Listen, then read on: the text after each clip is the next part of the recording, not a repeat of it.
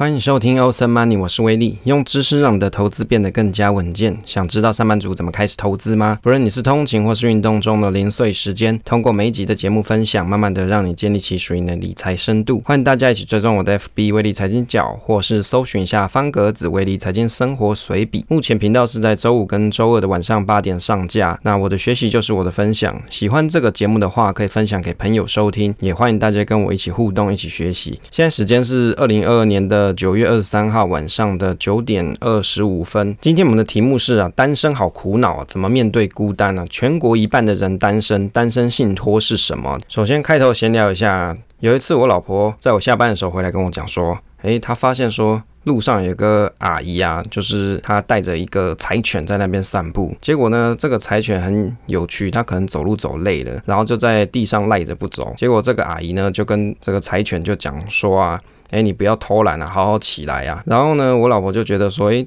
这个柴犬怎么这么可爱？然后更可爱是这个阿姨还要叫这个柴犬起来，好像就把它当成一个小孩子一样啊，就是叫着它起来。其实我觉得现在很多人啊，他可能也没有养小朋友，或者是他老了，可能小朋友也都大了，就慢慢就会养些宠物来取代有小朋友的状态。那我就跟他讲说，其实啊，这个不奇怪。我之前还看过有两个女生，应该是一个妈妈带着女儿吧，结果呢更宠这个宠物。他们怎么宠呢？是。这一只狗，它根本不在路上走，他们是用一个小提袋，一人拉着一边，扛着狗走路啊。现在狗啊，真的是越来越娇贵，就是大家的心里面的一个 baby 之类的。好，开始我们今天的主题时间啊。今天我们主题是单身好苦恼，怎么面对孤单啊？全国一半的人单身，单身信托是什么？这个主题内容啦。今天我们的单元是威力研究室嘛，就是用研究改变的财商视野。其中啊，原本这个主题内容，我是在想说，是不是要放在闲聊单元，因为因为前面的章节是比较偏向感情类型的散文呐，但是后面就偏重我们的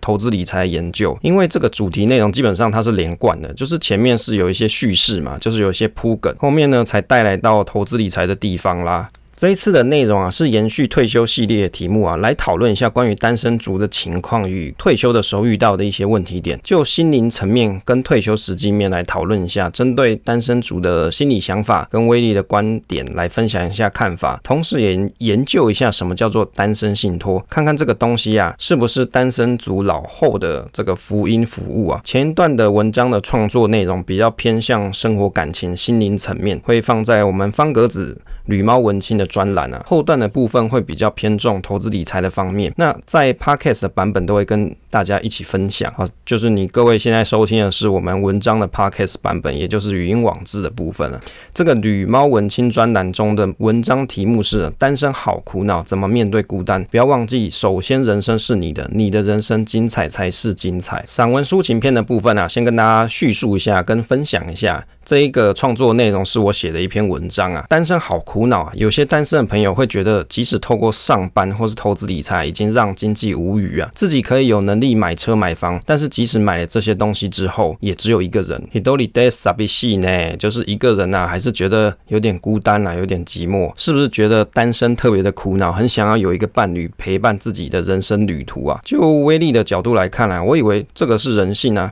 人总有会对得不到的东西。 或是看见别人能够拥有的东西啊，而感到羡慕，会希望自己也可以拥有啊。甚至有些朋友是希望自己老年后啊，有一个老伴，可以互相扶持，共度人生。首先呢，我们应该先想怎么解决心灵层面的问题啊。既然是心里面想要有一个对象可以共度人生，解决孤独的问题，那是不是应该找个对象，即便没有这么喜欢呢、啊，但宁可屈就一下，这样也可以达成目标啊？照几率的角度来看啊，就几种可能哦，就是男生跟女生，或者是男生跟男生，或是女生跟女生之间谈恋爱来说啊，就这几种组合。你喜欢我，我喜欢你，不然就是我跟你都互相不喜欢。再来就是两个人都情头一合，你看看这个几率是不是比较低一点？就好像以前学几率有没有稀释取义啊，只有四分之一的几率啊。威利以为啊，找对象不管是找同性伴侣或是异性伴侣啊，其实都是一种缘分，没有办法去勉强自己或是对方的感情，所以找对象才会是特别的难。从读书时代。与同学的两小无猜，到了出社会之后，为了五斗米折腰，为了生活忙到都快没时间了，上班加班，夏日可能还要加班，或者是思考工作的事情啊，更不用提要找一个对象。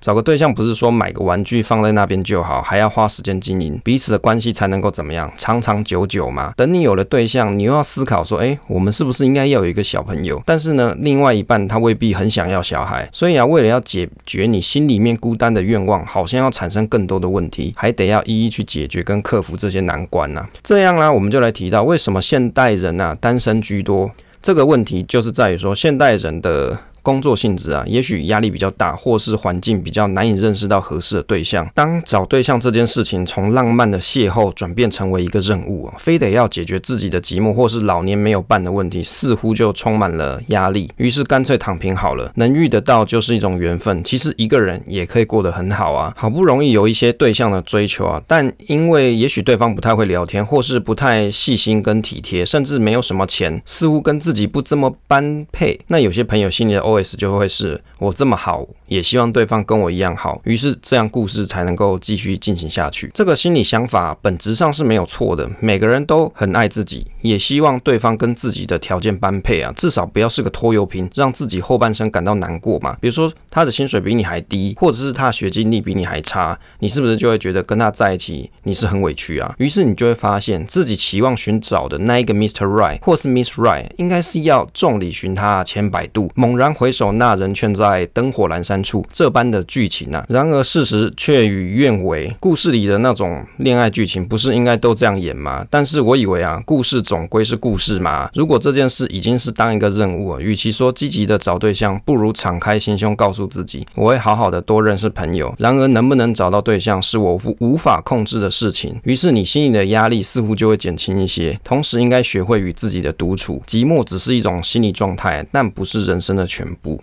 与自己独处的方式哦，威力记得年轻的时候很喜欢一个人到陌生的城市去旅游，满街都是没有看过的风景跟色彩。人生能够体会的东西真的很有限，能够接触新东西或是学习到新的事物，那种喜悦跟开心的刺激，应该是特别有趣的事情。静下心来体会这个世界，就仿佛自己好像正在活着，努力的在自己的脑中留下世界的色彩。跟自己独处的方式就是用心去体会这个世界，明白自己的人生时间是很有限的，哪还有时间去烦恼孤单这件事情啊？多去体验没有接触过的人事物，也许命中注定的另一半也会出现。诚实的跟自己对话，即使没有另外一半，自己也可以过得很好。人生的旅程本来就是一开始就是一个人来到这个世界，你迟早要学会与自己相处。你需要解决的并不是孤单的处境，而是真诚的面对自己，了解自己。是不是很闲才会觉得寂寞啊？这个问题啊，这这种观点啊，威力也是听朋友讲的。很闲跟寂寞啊，我以为不是正相关啊。也有生活中很忙碌，但是在夜深人静的时候，还是会觉得孤单的时候。要明白，孤单其实它是一种心理状态。学会与自己相处，才会发现人生时间不够用，应该好好体一会人生一番。也许你的经济状况已经很好啦，大家都会投资理财嘛。你的经济状况到你的中年了，你可能经济状况已经不是问题了，你甚至可以毫无顾忌的去全年买个东西，财富自由哦。因为威力定义的财富自由就是去全年不用看售价啦。这个时候你不妨也可以赞助一些育幼院的小朋友，花个假日的时间陪伴他们一起长大，或者是在生活中除了工作之外，建立属于你的主线任务。你可以去学习新的东西，或是写一本书，记录你自己的人生阅历，那就是属的故事，希望不单身该怎么做啊？这个题目相信是很多人的心理愿望，但是问题点不是希望不单身，而是自己是不是活得开心呢？当你自己的生活已经很充实跟美好的时候，往往正面的态度比较容易吸引到另外一半的参与。当然，不可否认啊，环境还是一个很重要的因素。改变环境，多认识人群，其实才是一个正解。但我发现，往往想要认识人，对很多朋友来说是一个很麻烦的事情，多半是因为没有时间的关系。但如果这件事情，对你来说这么的重要，那你应该把优先的顺序排在前面。但是不要忘记，人生是你的，你的精彩才是精彩。不用否认孤单，单纯享有另外一半，其实并不能解决你心里面的孤单。也许两个人啊同床异梦，你还觉得比较孤单啊。一个人很好，两个人也不差。为了对方的生活而努力，孤单就不再是孤单，而是一起的成长。好，关于这篇文章啊，是放在我们吕猫文青里面啊，就是人生就这么一回嘛，让我当一回文青吧。就是我这一个文章的专栏啊，它的 slogan 就是这个样子。接着我们来看一下关于投资理财的部分啊，这个结婚生子才圆满吗？我在这个 PTT 上啊，有看到一篇文章。就是做一个时事观察，这个题目是在叫做“结婚生子才圆满吗？大家怎么看待孤独终老啊。这篇文章的作者他有提到，长辈会认为结婚生子才圆满，但现在有很多人不婚啊，也不生啊，怎么去看待孤独终老？我觉得这是一个很好议题。如果一个人生活到老，到老的时候啊，应该是怎么善终啊？这一次啊，我就想研究这一个部分，也给大家参考一下。当然啊，威力本身不是单身啊，哎，你们会不会觉得，哎，你这威力的靠腰，你又不是单身，你在讲什么单身退休？没有，因为我有很多周遭的朋友，他们是单身嘛。我也希望我的研究对他们有所贡献。那正在收听节目的你，如果你也是单身的话，刚好呢，这就很符合你的主题啦。只是啊，我觉得这个研究可以分。分享给很多工程师宅的同事，等于是做一个功德概念。内政部的网站上统计啊。二零二零年，台湾十五岁以上人口大概是两千零五十九万人，其中约有一零二七万人是处于独身的状态，包括是未婚、离婚或是丧偶者，大概就是这三类。它政府是规定成是独身的状态，换算下来占接近五十 percent 的人都是单身，所以啊，这是社会上普遍会遇到的情况。看到这个讨论啊，似乎越来越多人面临到单身这个问题。其实不管是单身或是非单身，面对退休终老。都是人生必备的课题，并非单身就可以期待靠小孩去解决终老的问题，这样是把问题丢给下一代处理。单身跟非单身其实面对问题都一样，只是单身者有可能会生病过世这种突发状况，没有人能知道这一天什么时候来临啊，没有人会知道。那你要怎么去做你个人的财务相关的处理呢？现在有看到一些银行推出了一些服务，单身的人也可以选择单身信托来解决终老的问题啊，孤独终老的问题啊，我看了中华民国的信托工会的资料啊，截至二零一九年底，我国十五岁以上人口刚刚有提过二零五九万人嘛，其中一零二三万人是独生的状态，包括这个未婚单身大概就有七百零五万人，离婚单身是一百八十万人，以及丧偶单身是一百三十七万人。全国十五岁以上人口有五成是属于独生的族群，独生者的生活形态、资产配置跟风险控管，以及传统的核心家庭是不一样的，在。信托商品的设计上也是值得关心的一种潜在客群，就是都是信托商品没有错，但是如果你是独生或是你是有家庭的情况底下，你所要使用的信托产品的设计会有点不太一样。现代的人们呢、随着医疗进步，要活到百岁，在未来是很常见的事情，应该啦。但是如何保障老后？让自己不用为了钱跟病而担忧。如果你没有预先安排规划，可能不容易达成。在日本有很多独居者在家里面过世，结果呢，过了好一段时间才被发现。这个在日本称作叫做孤独死啊。有越来越多的高龄者没有继承人，也没有可信赖的亲友可以托付。由于担心